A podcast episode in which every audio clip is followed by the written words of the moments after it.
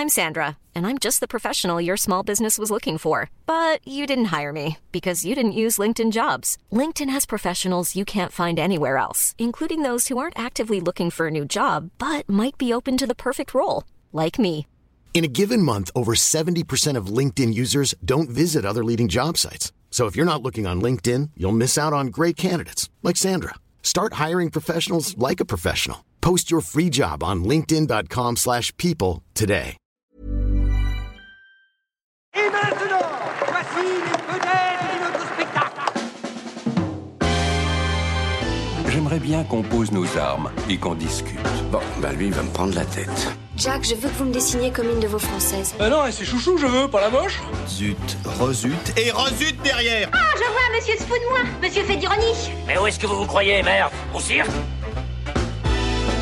Ben ça, c'est du spectacle.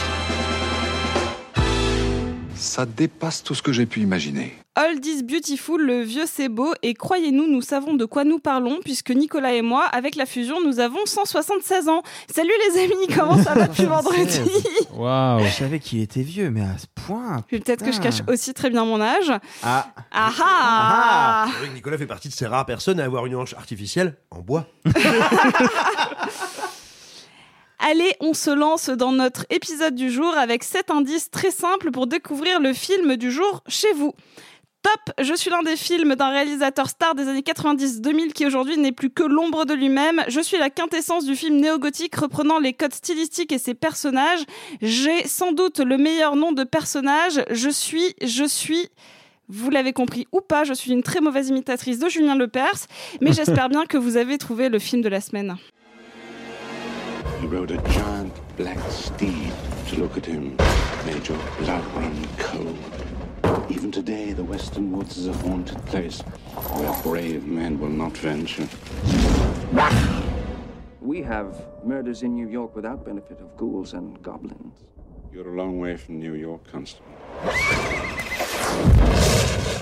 Is everyone in this village enthralled to superstition? We have many things to talk about, even in this backward place. Excuse my manner. I'm not used. Female company? Vous l'avez compris, nous parlons aujourd'hui de Sleepy Hollow de Tim Burton qui ressort en Blu-ray 4K chez Paramount Picture France en collaboration avec ESC Distribution. On y suit l'enquête d'Icabod Crane, incarné par un Johnny Depp qui a un visage encore humain.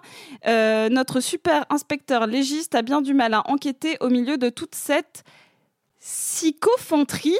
Oh Si- Oh Un mot de la semaine à rebours. Et oui. Il n'y en, a pas eu- il y en avait pas eu vendredi dernier, il y en a Ouais. maintenant. Voilà. Psychophanterie. Qu'est-ce que c'est la psychophanterie, Sophie? Ou Maître Capello, je sais plus comment je dois t'appeler. La psychophanterie, c'est un synonyme d'hypocrisie et particulièrement dans le milieu professionnel.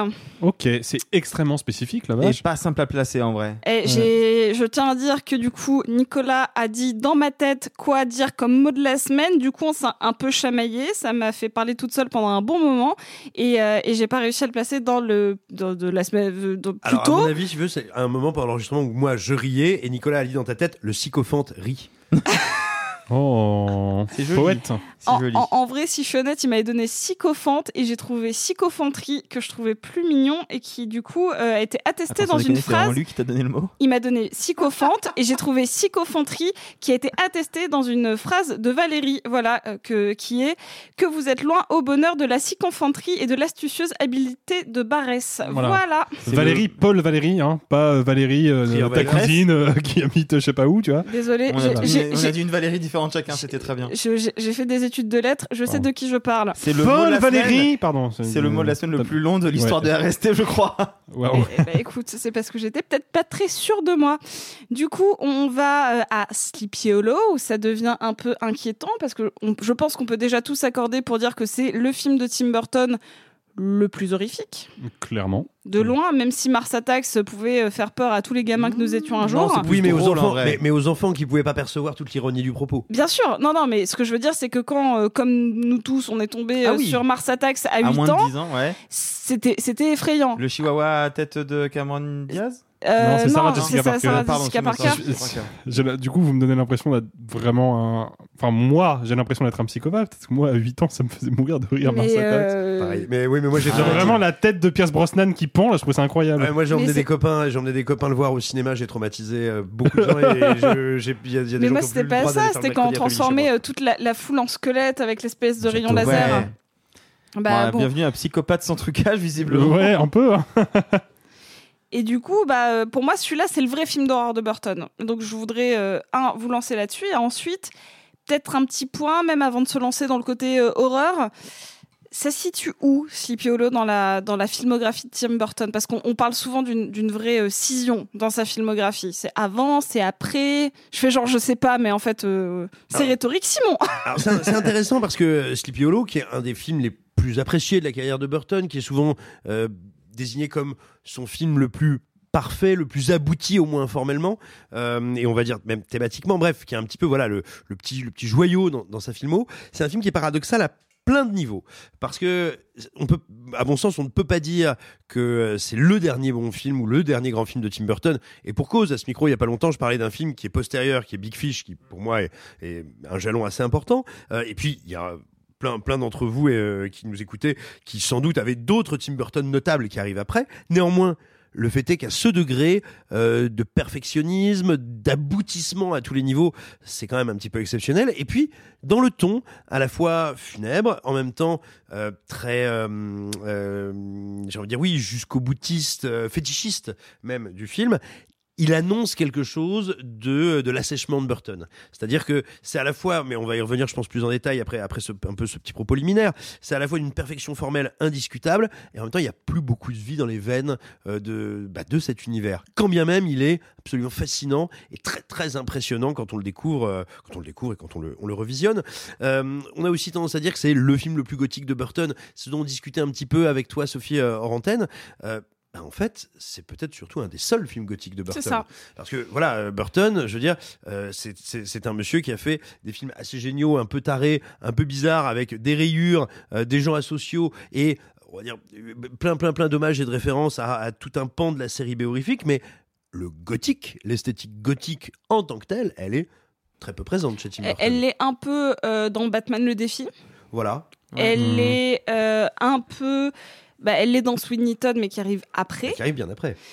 Et sinon, euh, si on refait sa filmographie euh, rapidement, mais alors Pee-wee, il n'y a pas de gothique. Beetlejuice, euh, il y a. Alors, moi, je trouve le film nul à chier et totalement raté, mais Dark Shadows essaye de reprendre un peu un esprit Ouais. gothique. Oui, mais pour le coup, c'est déjà un. Encore une fois, c'est bien, après. c'est bien après. Et oui, ça, c'est et après, mais ça- du coup, c'est ça- pas le seul qui l'a fait. Euh, non, mais Non, quand non. on dit, non, mais tu vois, quand on dit à ce moment-là, tiens, c'est son sommet gothique, machin, en réalité, c'est pas Ah, à chose qui l'époque traverse où il le œuvre, fait, euh, c'est le seul, ouais. Surtout, pour, pour prolonger un tout petit peu ce truc-là, euh, désolé de vous couper, mais c'est c'est effectivement le- la première fois que Burton va vraiment aller dans le gothique. Après, il y aura Dark Shadows, mais c'est surtout la seule fois de sa carrière, exception faite un peu quand même de Batman le défi, qui va aller dans le gothique premier degré.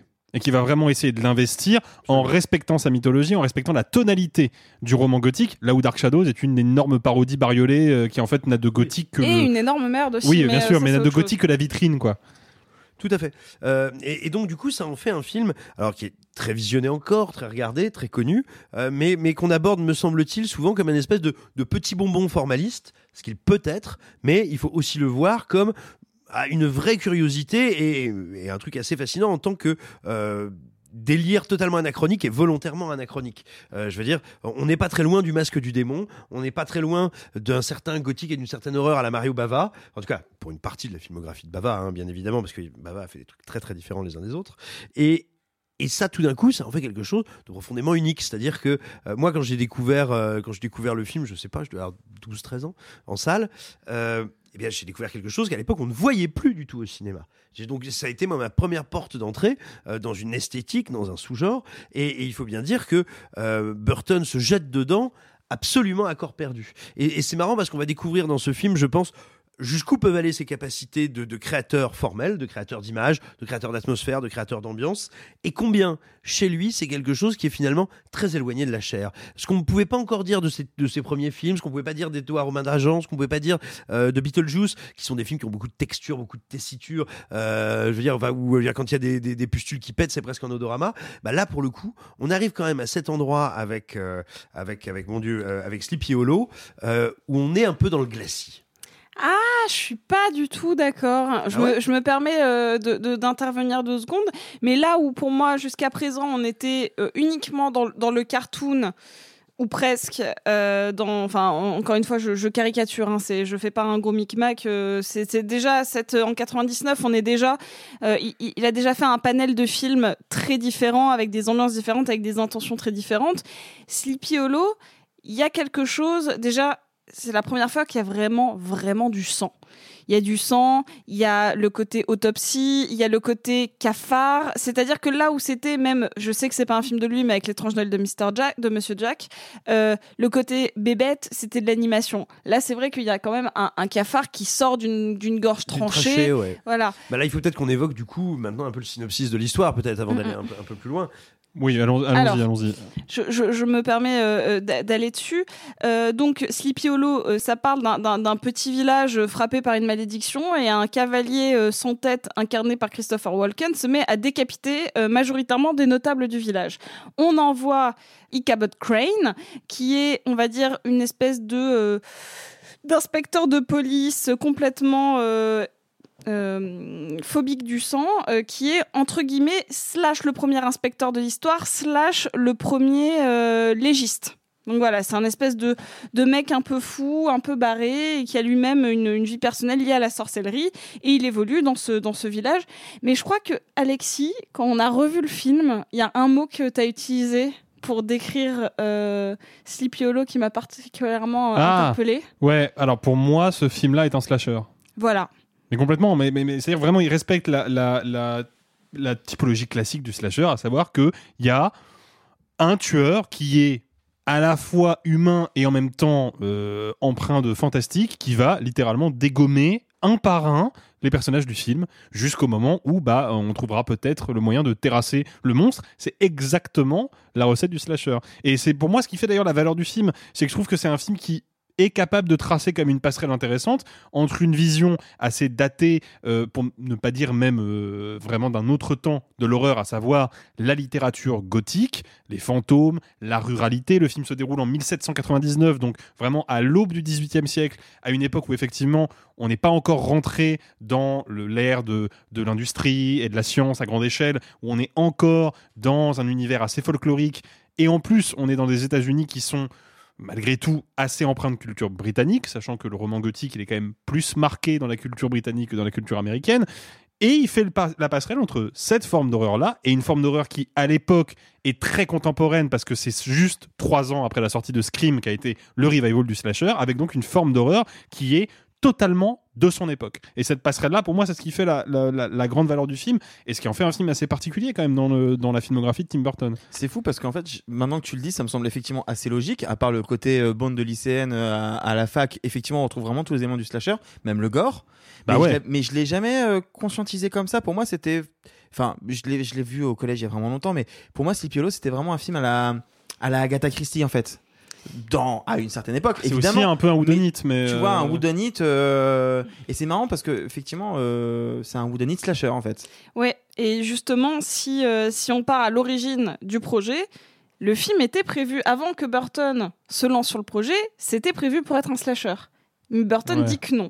C'est-à-dire qu'en 94, Kevin Yeager, qui est concepteur de maquillage, notamment pour euh, qui, qui a fait un peu des contes de la crypte, décide d'adapter la nouvelle. Il faut attendre des années avant euh, que Burton se greffe au projet. Mais de base, le but c'était de faire un slasher avec cette histoire. Donc ce qui est rigolo, c'est que toi tu y vas encore et on peut y- assez il facilement. traces, il y a encore des traces, mais je crois que euh, c'est le fait d'avoir tout ce côté burtonien, burtonesque qui a effacé cette vibe-là, alors que la construction scénaristique reste exactement celle du slasher, Ouais. voire du whodunit, et avec ce même presque cet effet à la scream à base de, euh, euh, on pense que c'est jusqu'à la fin au final une personne, finalement il y a un twist avec une autre personne, il y a une espèce de double dévoilement de masque à la Scooby-Doo, alors que euh, techniquement euh, le, film n'a plus du tout cette patte fin 90s slasher. Et ça je trouve que c'est assez intéressant. Je, je suis tout à fait d'accord avec vous. Ce qui est intéressant aussi, c'est que euh, on, on peut pas dire, enfin en tout cas je crois pas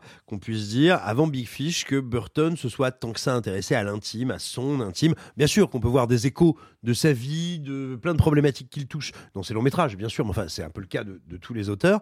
Mais par contre, moi je trouve qu'avec Sleepy Hollow, dont on pourrait penser que sur le papier c'est le plus éloigné de lui, tant il fait référence à des genres précis, à des mouvements esthétiques précis. Et ben, au contraire, j'ai l'impression qu'avec Sleepy Hollow, Burton nous raconte avec un peu d'avance, euh, comment est-ce qu'on pourrait dire? Quelque chose qu'il ne lui n'aura pas le courage de faire dans la suite de sa carrière. Parce que c'est quoi l'histoire d'Ichabod Crane? Ichabod Crane, c'est quelqu'un qui donc, on va pas trop vous spoiler si vous n'avez pas vu, mais pour vous le dire simplement, vient du monde des esprits, vient du monde de la sorcellerie, qui à un moment par conformisme y a renoncé pour devenir un technicien, un technicien de la raison. C'est pour ça que tu dis que c'est un des premiers légistes, Mm. c'est un des premiers enquêteurs qui veut appliquer des méthodes de ce qu'on n'appelle pas encore de police scientifique. Et qui finalement va devant la puissance du monde des esprits, de la magie, et tant des ténèbres que de l'émerveillement, et ben renoncer à tout ça, renoncer à la raison pour embrasser le monde surnaturel, pour embrasser la magie, on pourrait presque dire un peu pour embrasser l'art. Et ben c'est précisément le chemin inverse ou contraire euh, de ce que va faire euh, Tim Burton quelques années après. Je pense que quand il écrit le personnage de Ichabod Crane, Tim Burton, il pense à lui à l'époque où il était animateur chez Disney. Ce qu'il ne peut pas encore savoir à l'époque de Sleepy Hollow, c'est que bientôt il sera le Tim Burton qui va retourner chez Disney pour Mm. faire Alice au pays des merveilles. Et je trouve que dans le, le dialogue qu'il fait autour de ce personnage d'Ichabod Crane, qui est alors certes qui est absolument euh, magnifique, qui est très beau parce qu'il est portraituré par, euh, parce qu'il est incarné par, par Johnny Depp, mais qui est quand même un asocial fini, qui sait pas trop quoi faire de ses dix doigts, euh, qui se fait dragouiller, dragouiller par Christina Ricci, qui s'en même, qui s'en rend même pas compte, qui a à côté de lui un espèce de personnage de belle-mère milf qui sort des, fo- des forges de l'enfer et qui semble ne jamais s'en apercevoir. Et ben, en fait.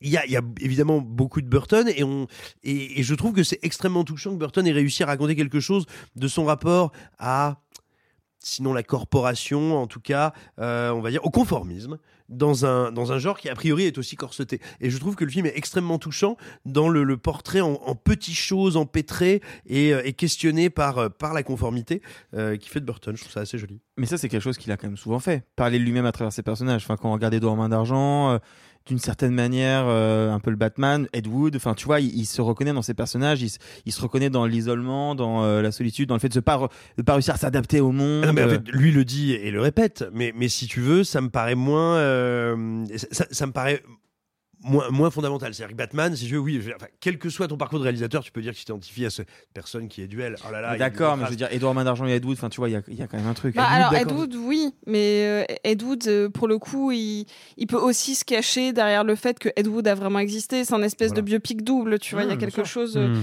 Mais euh, justement, pour parler du personnage d'Ichabod Crane. euh, il y a un truc un petit peu intéressant. Évidemment, euh, Johnny Depp est le premier choix de Tim Burton parce qu'ils ont déjà une collaboration euh, certaine. Mais il y a d'autres personnes qui ont été envisagées pour le rôle et euh, ça aurait été tout autre. Vu que euh, la Paramount a suggéré Mel Gibson. Oh waouh! Ah, en vrai, Mel Gibson avec Cabot Crane, ce serait mortel, mais pas dans ce film-là, quoi. Bah, le problème, surtout, Attendez, c'est que- attendez, j'en ai- Mel Gibson 99, c'est le Mel Gibson post euh, Braveheart. Ah bah, c'est le Mel Gibson, même post l'arme fatale, quoi. Non, mais le problème, c'est que là, le cavalier sans tête, il Hmm. fait, il fait deux minutes, quoi. Alors Ah non, ouais, parce qu'ils ouais. avaient envisagé quelqu'un d'autre pour. euh, Tom pour- Cruise? Non. Hmm. Ils avaient envisagé Marlon Brando. Euh, voilà. Ah oui, d'accord, ouais, non, mais par bon, ils avaient contre, fumé, pour, pour, pour Ichabod, ils avaient envisagé d'abord, enfin c'est la Paramount qui a suggéré à Burton qui voulait déjà Johnny Depp. Ils ont suggéré Mel Gibson, Brad Pitt, Liam Neeson et Daniel Day-Lewis. Ouais, y a rien qui va. Y a rien qui va. Franchement, Daniel Day-Lewis. Lewis, ouais, moi Daniel Day-Lewis. Daniel Day-Lewis, euh, ça- claque, Ah, hein. non, mais ouais, mais Daniel Day-Lewis, euh, 1999, enfin, c'est- c'est- il incarne déjà pas la même chose en fait. C'est en fait c'est c'est ça qui est intéressant avec avec Burton et c'est probablement un peu pour ça qu'il s'est cassé la gueule aussi. C'est que je pense que, moi, je vais, je vais peut-être énerver quelques personnes, peut-être même autour de cette table.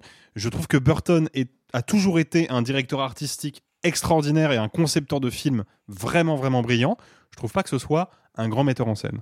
Et d'ailleurs, c'est pour ça que j'aime beaucoup Sleepy Hollow parce que je trouve que sur Sleepy Hollow, il s'est vraiment donné du mal de ouf en termes de découpage et de mise en scène. Il y a vraiment des idées géniales. En même temps, il a Emmanuel Lubezki et la Bah, photographie, ça peut t'aider, j'allais te lancer sur la photographie Bah, du film. Je vais en parler juste après, mais ce que je veux dire, c'est que l'une des raisons pour laquelle je pense Burton s'est un peu cassé la gueule, c'est que pendant pas sur tous ses films évidemment, mais pendant un bon moment, quand il avait envie de parler de lui et de rentrer dans l'intime, il n'avait pas besoin de le faire par le biais de la mise en scène, il pouvait le faire par le biais de Johnny Depp, parce que Johnny Depp, tant physiquement que dans sa manière d'interpréter et de s'accaparer les rôles, il y, avait, il y avait beaucoup de Burton, il se ressemblait beaucoup. Est arrivé un moment où Johnny Depp a commencé à dissembler vis-à-vis de Tim Burton, si je puis me permettre ce verbe un peu euh, sauvage. Quand on regarde Alice au Pays des Merveilles ou Dark Shadows, d'un seul coup, on n'a plus du tout l'impression de voir l'alter ego de Burton. Et je pense que du coup, Burton ne sait pas quoi faire de Johnny Depp à ce moment-là. Et pour moi, Sleepy Hollow, c'est le dernier moment dans la carrière de Burton où il y a encore un lien très fort entre sa persona à lui en tant que créateur et la persona de Johnny Depp en tant que comédien. Pour en revenir à la, photographie du film, donc elle est signée par Emmanuel Lubezki, qui est entre autres choses, le chef opérateur attitré d'Alfonso Cuaron, de Alejandro González Iñárritu et de Terence Malick, donc le CV est quand même solide. Euh, et Lubezki, je trouve, travaille une photographie qui est extrêmement intéressante parce que il va toujours essayer, euh, le plus possible, de flirter avec le noir et blanc sans jamais y aller. Il va toujours essayer de désaturer l'image tout en restant à cette, vraiment à cette frontière très mince pour que, même si elle est désaturée, l'image reste colorée et on garde de la nuance, on garde différentes tonalités et ça permet surtout de faire ressortir le rouge, qui pour le coup a quand même un rôle important dans le film, notamment dans les flashbacks, peut-être pas la partie qui a le mieux vieilli du film effectivement, mais la couleur du sang, elle est hyper signifiante dans le film, déjà parce que c'est la phobie du personnage d'Ichabod Crane, et puis parce qu'on le comprendra plus tard, cette phobie, elle vient pas de n'importe quoi, elle vient d'un traumatisme d'enfance. Et, et donc il y a, y a tout un jeu sur les couleurs, sur les, la- vraiment la, j'ai presque ouais la gamme chromatique de l'image qui est hyper intéressante dans ce film et qui est pour moi plus intéressante que dans les productions euh, de Burton pas- passées qui sont en général un petit peu plus euh, c'est un peu plus cosmétique c'est un peu moins signifiant. Là je trouve que ça a vraiment beaucoup de sens et encore une fois en termes de mise en scène je trouve que Sleepy Hollow pour moi c'est vraiment le, le point d'incandescence de Burton parce que bah, c'est un film qui prouve que en fait Burton il est capable de raisonner en termes de montage, en termes de, de, mouvement de caméra, il est capable de donner vraiment un rythme visuel à son histoire, alors que jusqu'à présent, même dans ses films les plus réussis comme Beetlejuice, comme Batman le défi, comme Edouard aux mains d'argent, j'ai toujours un peu l'impression que d'un simple point de vue de cadrage, il est un petit peu à la traîne derrière son récit et derrière sa direction artistique, et que s'il n'avait pas ce talent de designer euh, génial, eh ben, les films auraient peut-être pas eu l'impact qu'ils ont eu. Et je trouve que Sleepy Hollow est vraiment peut-être le, le seul qui fait à ce point-là exception à cette, euh, à cette règle-là. I'm Sandra, and I'm just the professional your small business was looking for. But you didn't hire me because you didn't use LinkedIn jobs. LinkedIn has professionals you can't find anywhere else, including those who aren't actively looking for a new job but might be open to the perfect role, like me. In a given month, over 70% of LinkedIn users don't visit other leading job sites. So if you're not looking on LinkedIn, you'll miss out on great candidates like Sandra. Start hiring professionals like a professional. Post your free job on linkedin.com/people slash people today. Millions of people have lost weight with personalized plans from Noom, like Evan, who can't stand salads and still lost 50 pounds. Salads, generally, for most people, are the easy button, right? For me, that wasn't an option. I never really was a salad guy. That's just not who I am. But Noom worked for me. Get your personalized plan today at Noom.com. Real Noom user compensated to provide their story. In four weeks, the typical Noom user can expect to lose one to two pounds per week. Individual results may vary. Bah, ce qui est intéressant, là, tu parlais du lien. Donc, euh, pour revenir euh, plus au, côté acteur, euh, ce qui est intéressant quand, on- parle de la collaboration Johnny Depp. Tim Burton, peut-être qu'on pourra aussi dire un, tout petit mot sur, Johnny Depp. À l'époque, pourquoi il y a eu un lien si fort Je ne sais pas si vous connaissez l'anecdote. C'est qu'en fait, Johnny Depp, il a eu un, début d'acteur assez, euh, assez rapide, mais dans une série qui est 21 Jump Street. Et euh, donc, il a, il a eu une petite apparition dans Freddy, il a fait des tout petits rôles. Arrive Cry Baby, mais qui est en fait une parodie de ce qu'il fait déjà dans 21 Jump Street. Et en fait, quand il voit, quand il fait Edouard aux mains d'argent, il y a une espèce d'explosion de sa capacité de sa palette de jeu. C'est-à-dire que d'un coup, il n'est plus caché derrière cette espèce de visage parfait, euh, un peu euh, juvénile, euh, que- qui est une image qui veut fondamentalement casser à ce moment-là.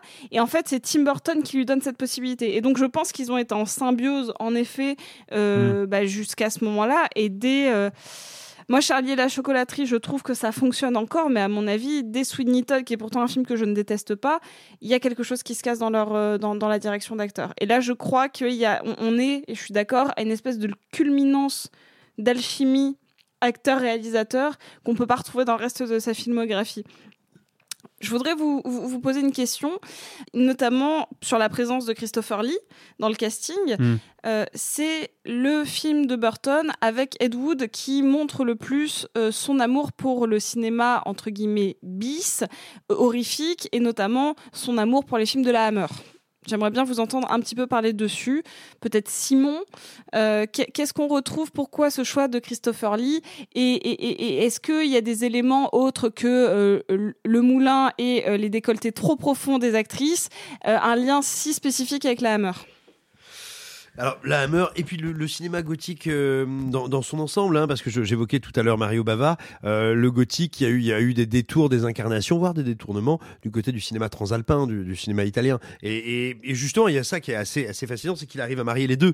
Euh, typiquement, le, le fameux flashback dont on ne dévoilera pas le contenu, mais euh, le, fameux, euh, le fameux flashback, donc on va dire euh, maternel, c'est un flashback qui va très loin du côté de Mario Bava, très loin du côté du masque du démon, quand au contraire, ces décors, euh, le décor principal et en général les différents lieux qu'on va visiter évoquent la lande britannique, évoquent euh, tant d'ailleurs, euh, j'allais dire, le, cinéma gothique et la Hammer que la peinture anglaise aussi également. Donc on est vraiment on est vraiment en fait dans un espèce de gothique total, de cinéma total qui est aussi un cinéma de designer, hein, même si la mise en scène est, bien plus travaillée que d'habitude. Moi, ce que, j'avais trouvé d'assez frappant, c'était tu, parlais du casting, bah, il n'y a pas que Christopher Lee, il y a toute une galerie de, comédiens et de comédiennes exceptionnels et qui justement viennent d'une certaine histoire du cinéma. Alors bon, Christina Ricci, euh, qui est donc le, love interest du film, elle est, elle est devenue célèbre avec la famille Adams et c'est une comédienne formidable, mais je pense surtout aux actrices et aux acteurs des générations précédentes. Il y a Miranda Richardson euh, qui joue la belle-mère, qui est une des gueules les plus incroyables du cinéma américain. Et puis on a toute une euh, brochette de, de second rôle, mais euh, de talents qui souvent viennent du théâtre. Je pense évidemment à Casper Van Dien. Non, je déconne. Euh, je pense à Michael Gambon, je pense à Jeffrey Jones, je pense à Richard Griffiths, à Ian McDermott, mais encore Michael Goff, qui fut un remarquable Alfred, d'ailleurs, Oui. chez Tim Burton, dans les Batman.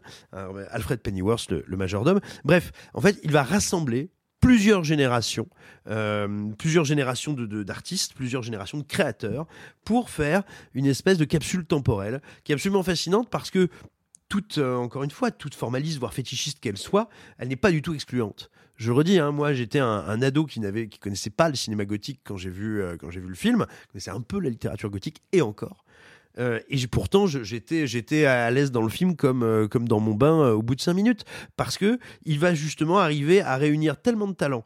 Et avec, je pense, une telle connaissance et un tel amour des identités remarquables qui, qui l'orchestre, qui leur donne, que tout à coup, c'est extrêmement facile, extrêmement accessible, extrêmement généreux, et on est, on est, on est vraiment fasciné par ce qui se déploie euh, à l'écran. Et, je pense comme ça quand on, quand on arrive, mais peu importe qu'on parle de cinéma, de littérature, éventuellement même de, de jeux vidéo, mais enfin même si c'est encore un peu différent par nature, mais quand on arrive à connaître à ce point-là une typologie de récits, d'univers, de codes, euh, en fait, on les rend immédiatement à nouveau accessibles et à nouveau modernes ou en tout cas, euh, oui, à nouveau accessibles et à nouveau appréciables pour les, pour les spectateurs. Tout simplement parce que euh, je veux dire qu'on parle du gothique, de la comédie, de la science-fiction, de tous les genres et sous-genres que vous voulez. Si à un moment ils se sont cristallisés, formés en un réseau de codes, en, en un genre, c'est bien parce qu'ils permettent de toucher à quelque chose d'universel ou quasiment. C'est bien parce que cette structure permet de nous toucher, nous, spectateurs. Et donc, du coup, quand quelqu'un arrive, même si ça fait 30 ans qu'on fait plus ces films-là, même si ça fait 40 ans qu'on n'en a pas fait de comme ça, bah, quand quelqu'un leur redonne vie, quand par exemple Frank Miller avec, euh, euh, mon Dieu, avec euh, Sin City va, on va dire, totalement ressusciter toute une grammaire du film noir pour raconter autre chose, mais quand même réveiller une grammaire du film noir, bah tout d'un coup elle nous paraît pas vieille, on avait l'impression de voir un truc nostalgique ou mélancolique, c'est immédiatement à nouveau totalement moderne. Bah c'est ce qui se passe avec Sleepy Hollow, c'est que quand il ordonne à nouveau tous ces vieux symboles, tous ces vieux codes, il le fait tellement bien en les connaissant si parfaitement qu'ils nous redeviennent actuels instantanément. Et ça c'est un truc un peu miraculeux qu'on voit assez rarement et, et qui fait que Sleepy Hollow est aussi fort. Bon, il y a, y, a, y a, quand même un sujet qu'on n'a pas euh, abordé.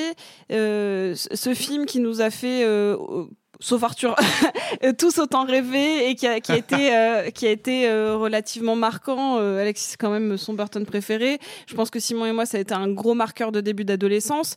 et Arthur.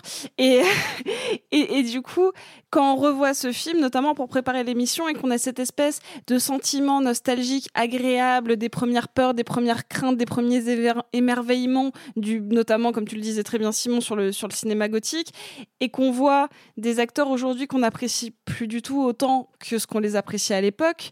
Euh, évidemment, Johnny Depp dans le rôle titre, mais euh, également Jeffrey Jones, euh, qui après, je crois en plus c'est pas si longtemps que ça après Sleepy Hollow, s'est fait arrêter pour détention d'images pédopornographiques. Comment on appréhende une œuvre une fois qu'on a ces, ces, souvenirs d'enfance qui se qui se confrontent un peu violemment à la dure réalité du fait que que, que, les acteurs euh, bah, qu'on n'a pas forcément à nous qu'on n'a pas forcément envie de voir des gens ou de célébrer des gens euh, ça. Euh, qui se sont rendus coupables de ce type d'acte. Bah, moi j'aurais tendance à dire chacun fait comme il peut comme il veut. Chacun a ses propres limites. La, la question c'est juste d'en avoir conscience avant de entamer un revisionnage. Tu vois moi par exemple je ne savais pas pour Jeffrey Jones. Donc maintenant que tu me le dis peut-être que ça me ferait un blocage peut-être pas. Après moi je pense que chacun doit être à l'aise avec sa manière de pouvoir euh, profiter d'une œuvre euh, comme ça. Enfin, je sais pas, par exemple, euh, moi, ma, ma, ma chère et tendre ne peut plus écouter Michael Jackson, par exemple. Moi, je ne pourrais pas ne pas écouter bah Michael ouais, Jackson parce que mais je suis j'ai trop... non mais j'ai exactement la même chose. Je, je, je, me permets juste de, de, oui, de, de rebondir sur ce que tu dis, mais euh, moi, je, en fait, déjà, je trouve qu'il y, y, a une limite à ce postulat qui est intéressant parce que je pense qu'il est, en plus d'être intéressant, il est nécessaire. À un moment, il faut se poser la question quand même de qui sont les gens euh, qui sont célébrés euh, à droite et à gauche dans les grands festivals de la planète. Qu'ont-ils fait et méritent-ils d'être célébrés? Ça, c'est une vraie question. Quand il s'agit vraiment d'œuvres artistiques, pour moi, il y a deux problèmes. Déjà, le premier, c'est que, on va pas se mentir, les, les scandales qui ont émaillé Hollywood, que ce soit l'affaire Jeffrey Jones, euh, récemment euh, le procès Johnny Depp Amber Heard, quand même, il y a quand même dans tout ça des choses relativement récentes. Si on doit appliquer cette logique de se dire bon bah en fait peut-être que je vais arrêter de regarder les films dans lesquels jouent des personnes euh, problématiques ou qui sont réalisés par des gens problématiques, là où il y a un problème qui se pose, c'est que bah, plus on remonte dans le temps, plus on élimine de films. Parce qu'à ce compte-là, euh, John Wayne, qui était quand même un droitard conservateur, euh, potentiellement un peu xénophobe, il a été tête d'affiche de je sais pas combien de dizaines de westerns. Et volontiers homophobe. Bon, bah, plus que volontiers, mais ça c'était l'époque, tout le monde l'était, tu vois. Et c'est un peu ça le problème, c'est qu'au bout d'un moment, tu remontes dans l'histoire et tu te dis, bah, il y a juste tout un pan de la culture populaire qu'il va falloir littéralement euh, saigner à vif parce que trois acteurs stars sur quatre dans les années 40 ou 50 étaient misogynes, cognaient leurs meufs, euh, étaient homophobes, etc. Parce que malheureusement, c'était les mœurs de l'époque. Le problème, il est que, pour moi, ça me pose pas de problème de voir Sleepy Hollow. C'est un film tourné en 99 à une époque où Johnny Depp n'est pas le criminel qu'il est aujourd'hui, déjà, faut le rappeler quand même. Donc le film, il n'est pas tourné dans le même contexte de production. Ce qui est beaucoup plus problématique, c'est de se dire que la célébrité de Johnny Depp ne, finalement, n'a finalement pas été altérée par les événements récents. Ça, c'est un problème. Dans le cas de Jeffrey Jones, moi, j'ai pas de souci à regarder Sleepy Hollow même s'il est dedans, le gars a été arrêté, sa carrière est terminée, c'est bon rideau, euh, bonsoir, tu vois. Genre là, là, pour le coup, la police et la justice ont fait leur boulot, Ouais. tu vois. Donc à partir de là, euh, moi j'ai pas de problème avec ça, tu vois. En fait, c'est un sujet compliqué. Je pense qu'il faut vraiment que chacun pose ses propres limites. Bien faut sûr. juste avoir Et conscience en plus, de ces choses-là. Moi, si tu veux, par rapport à Michael Jackson, moi, si la musique de Michael Jackson a été hyper importante pour Bah, moi, pareil. et c'est là, je parle de l'œuvre. Euh, le- la musique de Michael Jackson, elle est importante pour moi et elle le sera toujours. Et moi, pour le coup, il n'y a pas eu de documentaire euh, HBO qui m'accuse d'être euh, un pédophile, donc j'ai pas à me sanctionner pour les crimes de quelqu'un d'autre. Et je considère que, Mhm. en tant que euh, musicophile, ce serait me sanctionner que de décider, alors que j'ai rien fait de mal, de me priver d'un patrimoine musical qui a un sens hyper fort et hyper important pour Mais moi. de tu la vois. même manière, je comprends tout à fait qu'on puisse Ah bah, être complètement. mal à l'aise. Bah, bien sûr. Ah. Mais Moi, je pense que je pense. Jackson, je- par bah, exemple. Ouais, mais, tu vois, mais c'est. en est-ce fait- que la musique de Michael Jackson a été hyper importante pour toi? Bah non. Voilà, c'est ça le Mais truc. en fait, c'est ça l'idée. C'est ça la limite, c'est que je pense que euh, c'est possible de ne plus se confronter à une œuvre à partir du moment où on désapprouve viscéralement les comportements qu'a pu avoir l'artiste qui a produit cette œuvre jusqu'à un certain point parce que quand l'œuvre est importante pour nous et qu'elle a résonné et qu'elle a aidé à nous façonner comme individus et à façonner notre culture bah là le sacrifice en fait il est de une il est très Bah ouais. difficile et de deux il est pas justifié en fait le public a pas à se sanctionner pour les saloperies qu'ont pu faire les artistes tu vois Oui, alors comme vous l'avez dit, mais voilà, rappelons-le, euh, c'est à chacun de placer ses curseurs et ses trucs, et personne ici n'a la prétention de dire aux autres quel, de- quel, quel devrait-il être. Certainement pas, parce qu'on n'est pas curé, on n'est pas pasteur, on n'est pas moraliste. Ça c'est vraiment, c'est pas notre job. Euh, moi, par contre, je, me risquerais juste à peut-être à proposer une espèce de de, euh, de, réflexion sur le, sens de, nos choix. C'est-à-dire que, encore une fois, tout le monde est absolument légitime pour décider de voir ou de ne plus voir ou de revoir telle ou telle œuvre. Euh, néanmoins, en fait, on ne fait jamais la justice au passé.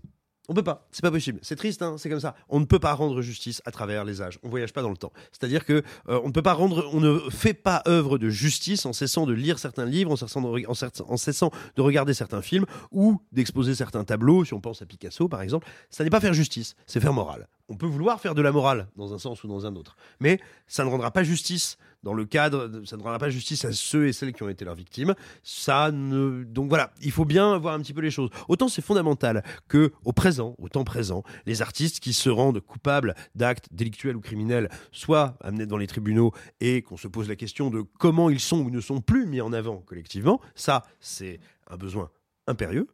Mais je pense qu'il est aussi assez important de rappeler que si on est tous libres de cesser de regarder une œuvre, de cesser de pratiquer une œuvre, ça n'est pas le domaine du juste et du bien. C'est le domaine de nous, de ce qui nous met mal à l'aise ou à l'aise, de, veut dire de notre hygiène intellectuelle, de comment on veut vivre. Mais il faut bien se garder des grands, euh, des grands discours qui nous laisseraient entendre à croire que on fait œuvre de vertu et de justice en se censurant une œuvre. Parce que à partir du moment où je me dis ça pour moi, ça veut dire que l'autre qui ferait différemment ne le fait pas. Et forcément, si tu commences Ah, à crois si Ah bah ouais, là, mais c'est- si- une problématique aussi, te hein. dire, je ne peux pas, je ne peux pas voir un tableau de Gauguin parce que Gauguin a- est quand même allé coucher avec des nanas qui n'étaient pas des nanas, qui étaient des enfants, et donc je ne verrai plus un tableau de Gauguin. C'est que ça, c'est juste. Bah, du coup, quelqu'un qui regarde un tableau de Gauguin, ça peut pas être neutre, c'est forcément injuste. Non, parce que si c'est ta grille de lecture personnelle. Ah bah oui, mais donc du coup, on est, bah, donc du coup, on n'est plus sur le bien et le mal et la Ouais, justice. du coup, on n'est pas sur la justice, on est sur de la morale personnelle. Voilà, par définition, le bien, le mal, la justice, ça, ça va au-delà de toi. Sinon, on peut En pas fait- avoir de système judiciaire. Tu vois ce que je veux dire Non, mais je comprends. En fait, on peut si pas avoir de système commun. euh, Quand, quand, euh, quand ma copine me dit je ne peux plus écouter Michael Jackson, c'est parce que c'est elle ce qu'elle ressent. C'est Voilà. pas parce qu'elle veut faire justice, c'est parce Oui. qu'elle, elle n'y arrive plus. Mais bien sûr, mais- oui, mais, émotionnellement. oui, mais c'est pour ça que c'est vachement important de bien se représenter ce qu'on est en train de d'accord, faire quand on se dit ça. Tu vois, par exemple, quand je vois des gens, mais euh, quelle, que, quelle que soit l'œuvre, quel que soit le médium, euh, euh, euh, non pas être malheureux et souffrir que tel. enfin, tu vois, je, comprends tout à fait les ressentis des gens. Mais à partir du moment où tu commences à te battre pour que telle œuvre ne soit pas ou ne soit plus accessible, tu changes totalement de domaine. À mon sens, tu changes radicalement de position. Et, et je te dis ça, et alors qu'il y a beaucoup, enfin beaucoup, beaucoup, je sais pas, mais pas mal d'artistes dont je ne peux plus regarder, entendre, visionner ou voir les œuvres. Mais je serais incapable de dire, mais c'est scandaleux que ce soit montré. Mais comment ça se fait que c'est encore en vente? Tu vois? C'est juste cette distinction que je voulais poser. Mais peut-être que j'ai parlé 40 Non, minutes. non, pour je pense que c'était un débat euh, intéressant et, et- et surtout nécessaire parce que pour nous, c'était quand même euh, important parce que ça a été un film, euh, en tout cas, si ce n'est fondateur pour certains, crucial pour d'autres, ou juste un bon moment de divertissement dans le passé. Sleepy Hollow est un marqueur de la filmographie de Tim Burton, qui, est, qui a été en tout cas un artiste majeur euh, dans le cinéma des années euh, dans le cinéma américain des années 90-2000 et donc c'était important pour nous de parler de Sleepy Hollow. Moi, j'ai un, tout petit truc à rajouter, sur, juste pour préciser un tout petit peu mon point de vue, parce que peut-être ça va euh, parler aux, aux gens qui nous écoutent, sur pourquoi je considère que Sleepy Hollow est, est potentiellement mon Burton préféré, en tout cas, peut-être le film de Burton qui m'est le plus cher en vieillissant. C'est parce que pour moi, Burton, il a incarné de ses débuts avec euh, Pee-wee euh, Big Adventure jusqu'à Sleepy Hollow, il, incarnait le geek ultime dans le sens où bah, il était en fait traversé, travaillé plutôt par un fantasme qui est le fantasme de tous les geeks et qui a été longtemps le mien quand j'étais gamin aussi, qui est que bah, on regarde, on est confronté à un imaginaire et on aimerait tellement que cet imaginaire devienne une réalité concrète. Et c'est ça que pour moi Burton a fait avec ses films jusqu'à Sleepy Hollow. C'est-à-dire qu'il a un imaginaire qui est influencé par l'expressionnisme, qui est influencé par le gothique, qui est influencé par le macabre, et en même temps par, Et par un- Disney. et par Disney aussi, et par un certain humour slapstick, un certain décalage. Et cet univers-là, il aimerait beaucoup parce que c'est un weirdo qui se sent pas bien dans son univers, qui se sent pas à sa place avec les gens. Il adorerait que cet imaginaire-là soit une réalité concrète parce que là, d'un seul coup, il pourrait être au monde, pour reprendre une expression un peu guindée. Et le truc, c'est que à partir de Big Fish, en fait, j'ai l'impression qu'il y a un désenchantement chez lui. Je dis ça sans aucun jugement euh, euh, négatif contre Big Fish, mais Big Fish, on a un personnage qui est donc le personnage joué par Ewan McGregor et Albert Finney, euh, plus âgé, qui lui est un personnage pour qui il n'y a pas de distinction entre l'imaginaire et la réalité concrète. Les deux se confondent. Pour le fils, c'est pas le cas. Et pour la première fois, Burton va frontalement mettre en scène un personnage qui admet que, bah non, l'imaginaire, c'est l'imaginaire. Et même si le film se termine sur la cohésion entre le père et le fils, eh ben on peut pas enlever que pendant les trois quarts du long métrage, on avait un personnage principal qui est en plus notre point de relais parce qu'on s'identifie en fait potentiellement plus au fils qu'au père parce que on est dans la même posture que lui. Le père nous raconte des histoires et on les écoute. Eh ben on est quand même affilié à un personnage pour qui l'imaginaire et la réalité sont deux choses irrémédiablement séparées. Et je pense que c'est à partir de là que la carrière de Burton se casse la gueule. À partir de là, il est désenchanté. Il a pris acte que, bah, en fait, ça y est, je suis trop vieux pour ces trucs-là. Je suis plus assez candide. Je sais très bien que mon imaginaire, eh ben, c'est juste un imaginaire. Et du coup, bah, je vais me contenter de citer des gimmicks parce que j'aime bien faire ça. Et à partir de là, son cinéma devient désincarné. Et c'est pour ça que Sleepy Hollow me parle. C'est parce que c'est la dernière fois et peut-être la fois la plus intense où Burton a vraiment incarné son univers et a essayé d'y croire jusqu'au bout. Quoi. Et Mais- après, euh, bah, c'est fini. Mais parce que juste avant Big Fish, il est devenu papa. Et ça y est, maintenant, c'est celui qui raconte les histoires pour un petit gamin qui, lui, n'a plus ce désenchantement. Mais, mais ça, ça a fait mal à sa carrière, je ah mais, ça, mais sais pour aller dans ton sens, Et ça puis- a fait très mal à sa carrière et c'est pour ça qu'après après Big Fish, il pourra à ce point-là se vautrer dans le numérique parce que justement, il n'a plus besoin, il a plus cet élan même de survie de, de scinder. euh, Enfin, justement, maintenant il peut scinder, il peut scinder. Après, peut-être que l'échec de la planète des singes juste avant Big Fish et juste après Sleepy Hollow n'a pas aidé à, à ce qu'il puisse aller vers ce Ouais, mais il est, il est déjà plus dans le coup. Justement, la planète des singes, c'est intéressant, c'est qu'on lui confie un, un monument de la science-fiction. Bon, déjà, la science-fiction, c'est pas trop son délire, mais on lui confie un, un monument de la SF avec un univers hyper riche. Il en fait rien parce que je pense qu'en fait, déjà à ce moment-là, il y croit plus en fait. Il arrive plus à donner de réalité à ce qu'il filme. Et à partir de là, c'est la dégringolade quoi. Alors avant euh, de donner la parole à Arthur euh, pour, un, pour la dernière partie de l'émission, je tenais à rappeler que tout n'est pas à jeter dans la dernière partie de filmographie de Burton et notamment rappeler le très très bon Noce funèbre qui arrive un peu après, c'est son retour à l'animation.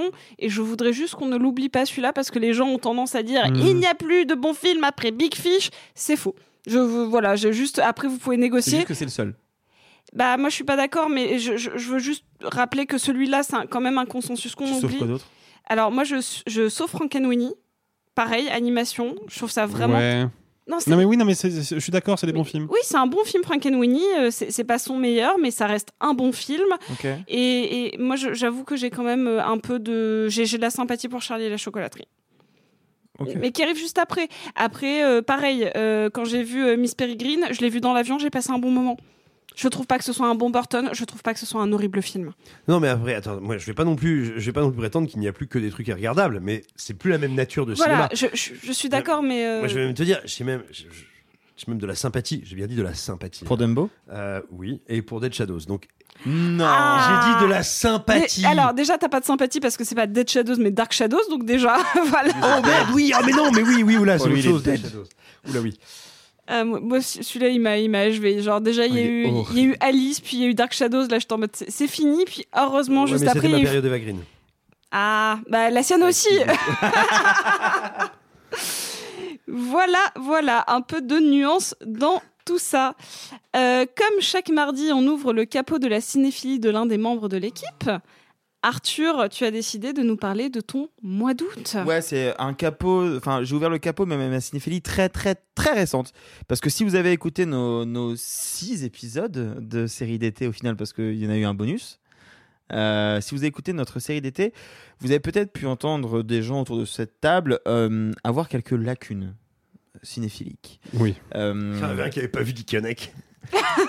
il se trouve Voir que- quelques gouffres, Il se trouve quelques que- abîmes. j'ai pu être parfois discret, mais il y avait certains noms de films cités ici et là que je n'avais moi non plus pas vu. Alors parfois Oh, je quel disais, escroc tu m'as tellement, je, je t'en voudrais toujours. Tu m'as jeté sous le bus hein, pour quel film? Sur Coup de foudre à Notting Hill. Ah bah. Je l'ai pas vu, mais comme ça je me dédouane. La mais le fait comme est la qu'en guerre. fait, je suis, je suis sorti de, de ces enregistrements en disant merde, c'est vrai que j'ai quand même pas mal de lacunes. et donc j'ai passé, alors j'ai quand même pris une ou deux semaines de vacances avant, mais j'ai décidé d'avoir un mois d'août vu que le mois d'août est toujours plus calme dans les rédactions des, différents médias. Euh, essayer de rattraper un maximum de films. Et il y a une application magique dont je vous parle parfois qui s'appelle Letterboxd que j'adore, que j'adore. hein, Suivez-moi sur Letterboxd où on peut rentrer un espèce d'agenda dès qu'on voit un film, on a un agenda. Donc là, j'ai l'agenda de tous les films que j'ai vus en août. C'est un peu flippant parce que j'en ai vu beaucoup.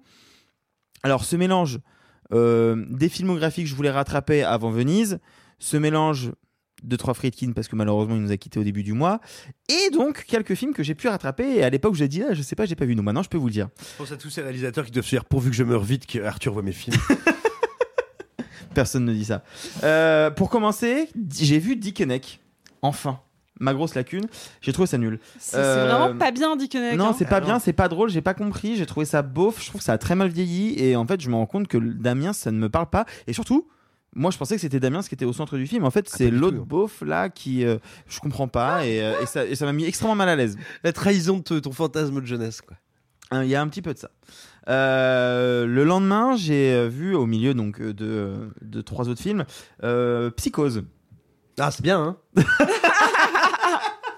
C'est bien, hein Bah ouais, effectivement, c'est immense. Et, euh, et alors, je comprends la scène de l'escalier que mentionnait Nicolas. Bah, c'est même, pas la scène la plus marquante. Ah bah, mais... Ah pas, non Bon, Mais- Elle est quand même pas mal. Hein. Oui, oui, elle est pas mal, effectivement, mais, mais c'est pas Ah, ça qui. Moins me que marque. celle que j'avais choisie.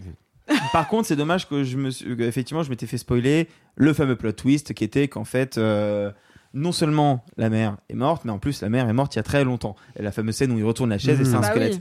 Et ça, je suis deg parce qu'en fait, je pense que si je ne le savais pas, j'aurais pas deviné ça. Mais alors, déjà, on a du mal à faire tenir les, les twists de Shyamalan dans le temps. Tu vois, maintenant, tout le monde Ouais, alors connaît la fin. Alors, un Hitchcock, euh, t'imagines 60 piges, C'est compliqué.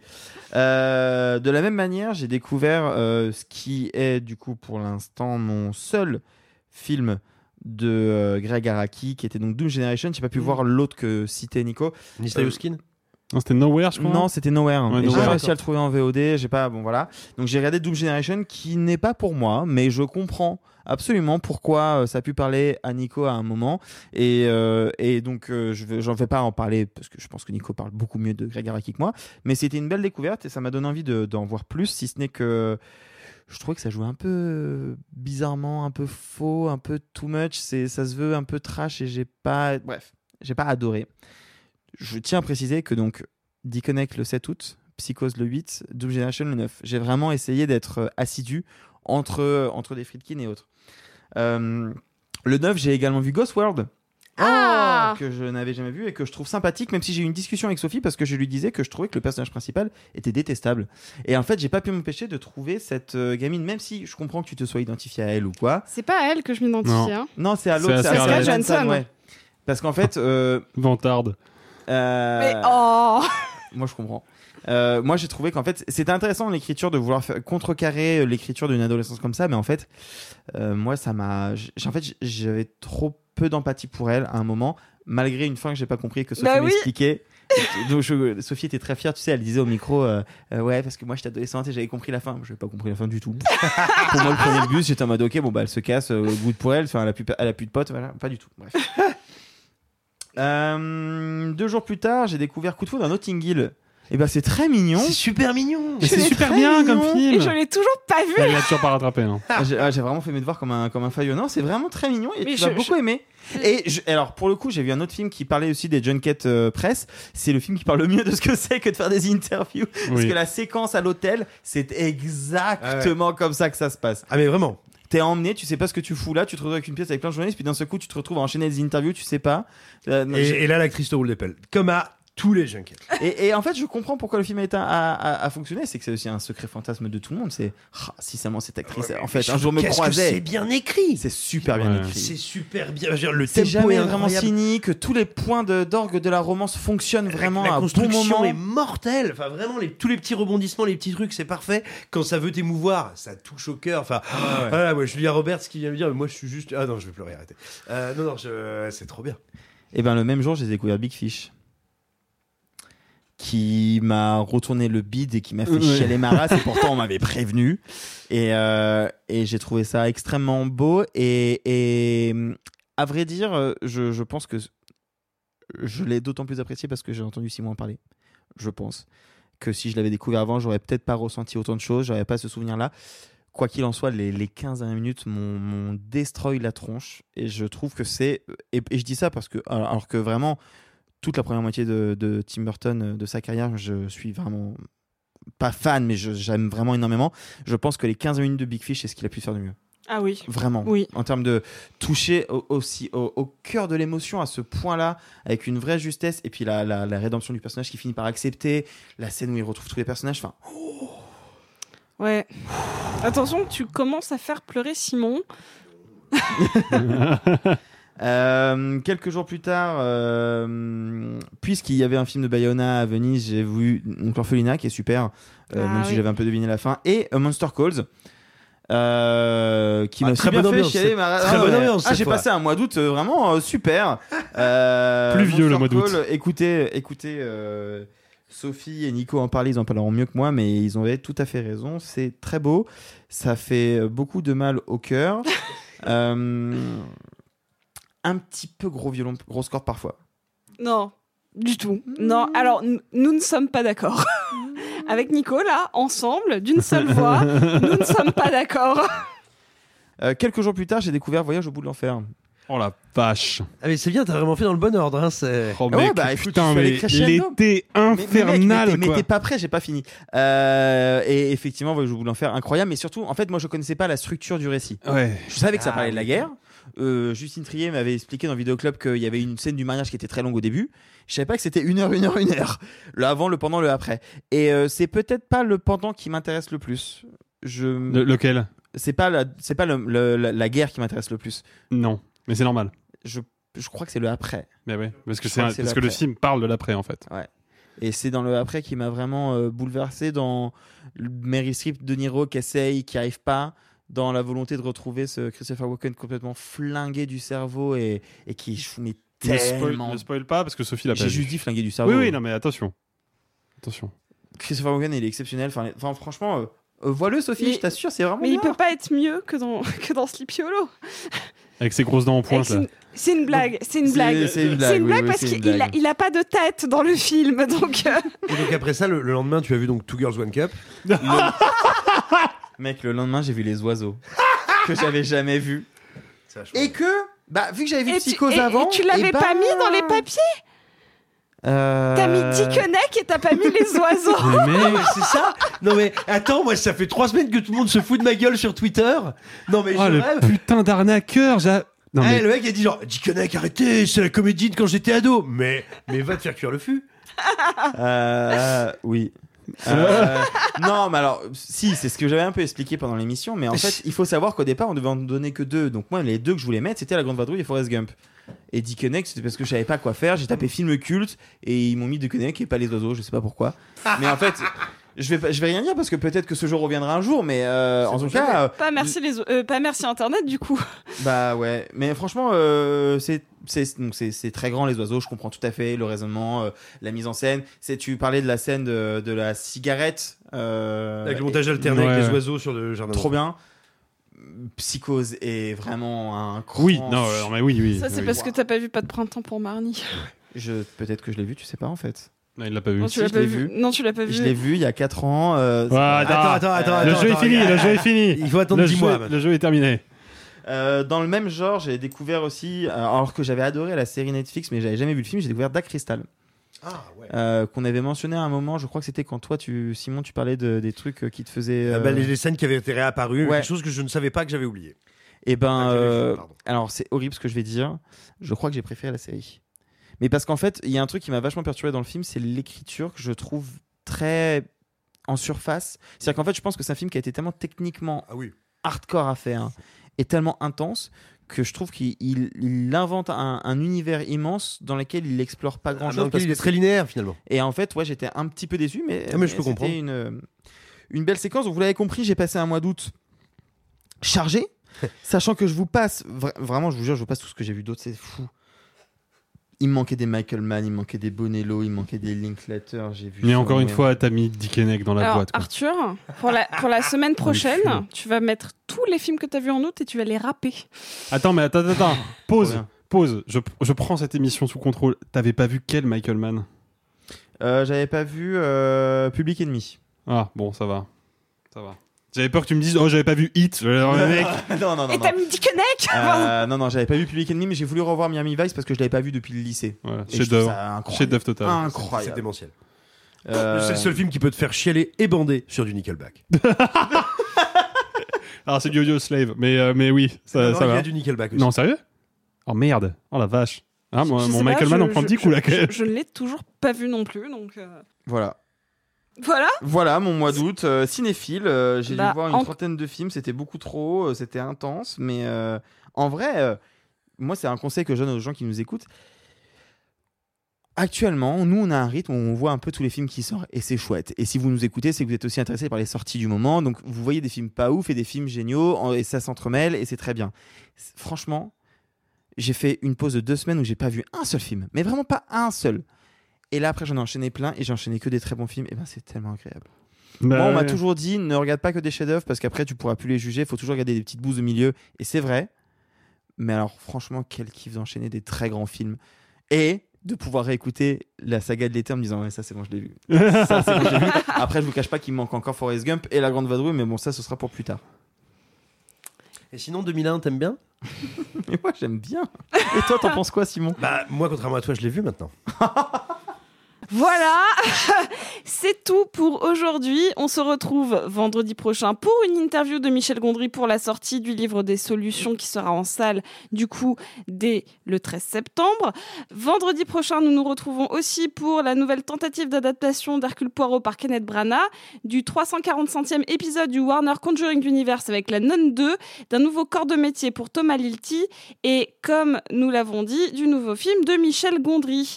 D'ici là, avec Nicolas, on aura défusionné. C'est dommage, c'était quand même une super colocation. Vous allez faire devant nous la diffusion ou on La, peut- la- la- la diffusion ou la, La diffusion diffusion. On verra. On n'a Non, pas- mais on va éviter, je crois. Nous nous n'avons pas encore décidé et de toute manière, ça passerait mal à l'audio. et puis, bon, voilà, toutes les bonnes choses ont une fin. Bonne semaine, les amis, et gloire au passé. Messieurs, il n'est de bonne société qui ne se quitte.